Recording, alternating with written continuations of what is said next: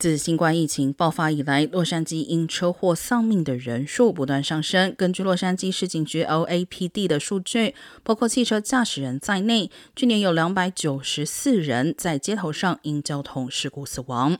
这也是自二零零三年有记录以来的最高水平。事故受害者中有一百三十二人为行人，十八人为自行车骑士。